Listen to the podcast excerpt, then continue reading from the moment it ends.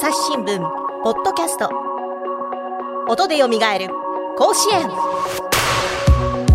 朝日新聞の大野由依です。前回に引き続き2003年夏全国制覇を果たした上層学院の当時の出場メンバースポーツ部記者の井上翔太さんと井上さんの当時のチームメイトで首相現在は母校上層学院の野球部部長を務めている松林康則さんと回線をつないでお話ししていきます。あの、えっと、今年の上層学院の特徴についてお聞きしたいんですけれどもどういうチームに育っていますか？チーム力っていう風なところがすごく高い台かなという風な形では思います。うん。どういったところがチーム力だと評価されますか？自己犠牲ができる子たちがいるのかなっていう風な。自己犠牲はい。あとはさ、今年の3年生を見ている部分も多いので、うん、3年生からやっぱり自分の好きなように打席を打つんではなくて、うん、この打席、チームにとってどういうふうに打席を作れば貢献できるかっていうふうなものが受け継がれてるんじゃないかなっていうふうに思いますね。あの例年、例年というか近年、はい、上層学院は結構9回の壁みたいなのがあって、で、えー、2年前は、もう3年前か、えっ、ー、と、山梨で関東大会あった時に僕見に行ったんですけど、はいはい、その9回に桐蔭学園に逆転サヨナラ満塁ホームランっていうのを打たれまして、うん、まあ、その子は今横浜 d n a ベイスターズにいる森選手なんですけど、うんうん、でそのまま桐蔭学園優勝して、うん、でその翌年翌年はまた9回にあの逆転負けされて、県大高崎ですね、はい、相手は。でそのまま県大高崎は関東大会優勝と、うん、そういうその9回どうしても乗り越えられないみたいなところがあったんですけどまあ今の子たちはおそらくそういう先輩たちを見てる見て、うんうん、あのなんとかしないといけないと思っている世代なのかなと勝手に想像してるんですけど、うんうんうん、その辺は松林さんどうですか？あとはこういうふうな時期もすごく良かったのかなっていうふうなコロナ禍で、うん、えー、学校が休校になりました。うん、で、寮も、えー、閉鎖しました。うん、っていうふうなところで、一人一人がちゃんともう、この先の高校人生どういうふうに過ごしていきたいかっていうふうなものを、リセットした状態で新チームに臨めてるのかなっていうふうな。ああ、なるほど。うん、今までの流れっていうふうなもので先輩たちこうだったなとかっていうふうなものじゃなくて、うん。一回リセットした状態でもう一回作り上げていこうっていう風な、そういう風な新チームスタートになれたのかなっていう。う確かにこれは今年特有ですよね、その春も夏も大会中止になって、まあ、うん、夏はまあ春の出場が決まっていた32個、4個で、えーと、交流試合はしてましたけれども、まあ、はい。全国大会というものがきちんきちんとというかあのこう本格的に行われるのは高校野球では今年久しぶりになるわけですもんね。はい、うん。その寮が閉鎖された時期っていうのは去年の緊急事態宣言とかの間だっけ？の前？まず3月の時点でも一旦休校にもなって閉鎖して、うん。うんで、また4月スタートしようっていう風な時に緊急事態宣言が出たから、そこからまた、休校にして、えー、寮閉鎖して。寮閉鎖ってことは、部員たちは自宅に戻ったっていうことなんですか？もう自宅に戻ってっていう風な形で。その間って部活動とかっていうのはどういう風なこう対応してたんですか？部活動はもう活動中止していたので、うん、まあ何かその時に思い当たることを、うん、まあ1日1回 LINE でみんなに送信して、う。ん、この時期だからいろいろ考えなさいとかっていう風なものを送ってました。あ。とはメニューとかはやっぱり自分でやるかやらないかなので、これをやりなさいっていう風なものは全然指示は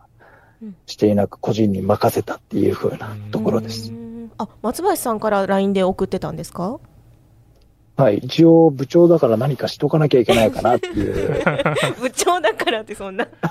まあ、ね、心配だったでしょうしね、生徒たちのことも。そうですね。うん、あのー、まあ、本当に3年生はまとまった代だったので、うん、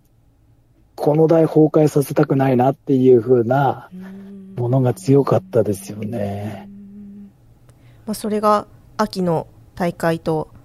徐々に実っていった感じですかね。そうですね。1、2年生も1、2年生で、うん、ちゃんと今の状況っていうふうな、世の中の状況を把握できてたんじゃないかなとは思います。ん。なんかその、部活動が再開されたのって確か6月とかだっけ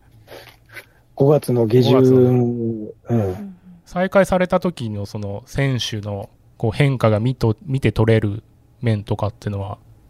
あった？さあ、うんとね、3年生の主力の子たちは、うん、なんとか自分で、あの、とどめようとしている、その姿がくる、く言葉が悪いかもしれないけど、苦しかった。見てて。あ、うん、とどめようっていうのは。本来、うん、律しようっていう自分のこの、やっぱり世の中目標を持ちましょうとか夢を持ちましょうっていうふうなものは、うん、本当にこういうことを言ってるんだなっていう、夢がなくなった瞬間とか目標がなくなった瞬間っていう風なものはこういう風になってしまうんだなっていう。でもそれだとダメだっていう風な、これから長い人生あるんだからもっと頑張んなきゃいけないっていう風に、自分たちでこう律しようとしている姿を見てると、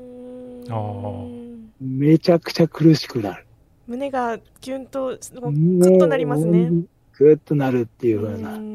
けなげな高校生の姿っていう感じがしますね。そうですね。心境はわからないですからね。そうですね。いや、もう。当事者でないと。当事者でないと。一番近くにいるのが松林ですからね。そうですよね。うん。いや、まあ、だから本来自分に置き換えてみれば、うん、逆に高校3年生の、うん、えー、松林がいて、うん、でその時期にコロナだったらっていう風な。だったら春の大会も出てないし、うん、その5月のキャプテンもないし、あ、そっか。夏の甲子園も出てないので、そっか。はい。自分は一回も1、2年生の時入れなかったから、甲子園経験できずに卒業してたら、うん、じゃあ今の自分って形成されてないからじゃあどうなってたのかなとか。確かに。はい。井上さんの場合は1年生の時に甲子園出てるので、はい。もうこれはずるいんですけど。ずるいんだ。はい。ベンチ入りだけだからね。ベンチ試合には出てない。いや、でもさ、甲子園の中に入ったわけでしょ？あ攻撃中はバット引き。うん、守備の、守備の間はブルペンキャッチャー。うん。だからさ、入ったわけだからさ、うん、そういう風なところを考えると、うんもうそれもそれで、もしかしたらこの3年生でも、自分と同じような経験ができたとか、同じ経験じゃないにしても、同じような速度で、レギュラーに勝ち上がってったっていう風な選手もいたんじゃないかなとか。それぞれね、成長曲線はやっぱ違うからね。そうそうそうそう。まあ、井上さんみたいに入学した時からパーンとこう、ベンチ入りとか、ね、もういきなりベンチ入りっていうふうな、もう そういうふうな。そこから成長したのかは謎だけど、うん、松林みたいにね、あの、第4コーナー差し掛かったところで、ぐんと上がってくるみたいな。最後の最後でね、うん、実力を発揮みたいなね。だって高校生なんて、ね、一番成長してこう一番変化が激しい多感な時期なのに、まあ、このコロナの影響も直撃しているわけですからの松林さんがさっきおっしゃったように最後の1年最後の1回かもしれなかったっていうのはやっぱり後輩たちに思いを託している部分とかもあるんですかね？そうですね、3年生の場合は、そういうふうなものもあるし、うん、逆に1、2年生も、うん、今回のキャプテンの田辺もよく言うんですけど、うん、その3年生の思いっていうふうなものも、ちゃんと噛み締めながら野球やりたいっていうふうなことは言ってくれてるので、すごくいいやつだなと。そうですね。身内ながらそう思うところはあるでしょうね。はい。うんあんまり褒めちゃうと、この、うん、やっぱ夏のところまでに成長をもっとしてもらいたいので、うんうん、あんまり褒めたくはないんですけど、でもそういうふうな人前での一言一言を聞くと、うん、田辺成長してるなっていうふうなものは感じますよね。なんか9回の壁はどこに行ったんだっていうああ、そうだ、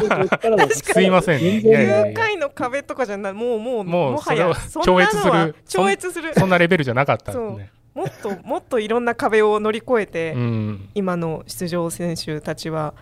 乗り越えてきたということなんですね。乗り越えてきたっていう、勝ち取ってきたのかなって思いますね。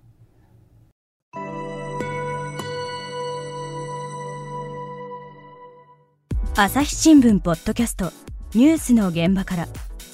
世界有数の海外取材網国内外各地に根を張る記者たちが毎日あなたを現場に連れ出します。音声で予期せぬ話題との出会いを。朝日新聞ポッドキャストニュースの現場から。あのいよいよ選抜が始まる頃になりますがこれからどういうふうに、まあ、選手たちには過ごしてほしい、あるいは、まあ、どういうふうに大会を楽しんでほしいと思いますか？うんまあ、これは本当に私だけの意見なんですけど、うん、この大会、その勝敗っていうふうなものよりも、うん、すごく今、えー、苦しんで生活を送ってる方もたくさんいらっしゃる中で、うん、たまたまテレビつけました。うん、たまたまテレビつけた時に上層学院の試合をやっていて、うん、その上層学院の生徒たちが一生懸命やってる姿っていう風なものを見て、おし、俺も頑張ろうとか私も頑張ろうっていう風な、そういう何かきっかけになるような、ゲームしたいですよね。うん例年だとやっぱり全国優勝したいなっていう風な気持ちはすごくあるんですけど、うん、今年ももちろん勝ちたいです。勝ちたいんですけど、それ以上に、どういう風に上層学院を今まで好きな人が、またさらに好きになってもらえるように、うん、逆にそういう風に偶然、上層学院と出会った人が、またさらにそういう風なところで、うん、あ、上層学院の野球見てよかったっていう風な、そういう風に思ってもらえる人が一人でも多く、えー、なんでしょうね、いてもらえるようにして、したいですね。そういう大会にしたいです。選手にもそういったことは伝えていくんですか？一応伝えていこうかなって、でも選手たちはやっぱり勝ちたいっていうふうな部分が強いから、うん。ねうん、まずはね。そこはまずは、うん、うん、でもやっぱりそういうふうに野球やらさせてもらってるとか、うん、周りに支えてもらってるっていう風なものは本当に感じてもらいたいなっていう風な。うんうんまあ、純粋に勝ちたいと思ってね頑張ってる高校生の姿っていつも、まあ、我々視聴者だったりあの応援してる人たちの、まあ、心を打つものがありますからね。はい、それそうそういうふうなものは、えー、邪魔しちゃいけないかなっていうふうな。うんうんまあ、試合を積み重ねていけば、うん、選手も自然と感じてくるようなことなのかなとは今聞いて思いました、ね。うん、そう、それもある、うん。こちらがあんまり言わなくても、本当に生徒たちが感じ取ってくれる部分っていうのは大きいし、成長の幅っていう風なものも、こちらが思ってる以上にすごく成長するし、いやなんかまあ新型コロナの影響、まだまだ続いていますけれども、まあ、こういったこう成長が見られるかもしれない、いろんな思いを抱えながら出場しているっていうのは、どの学校でもですね、まあ、共通していることだと思います。まあ、あの我々報道機関なので、こう上層学院だけを応援するということにはいのいかないんですけれども、はい、でも皆さんの、はい、あの皆さんのご活躍をあのこちらもお祈りしておりますので、ぜひ頑張ってください。はい。はい、あの今日はありがとうございました。ありがとうございました。ありがとうございました。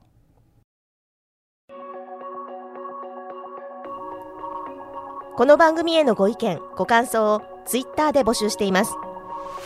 ハッシュタグ、朝日新聞ポッドキャスト、もしくは、ハッシュタグ、音でよみがえる甲子園でつぶやいてください。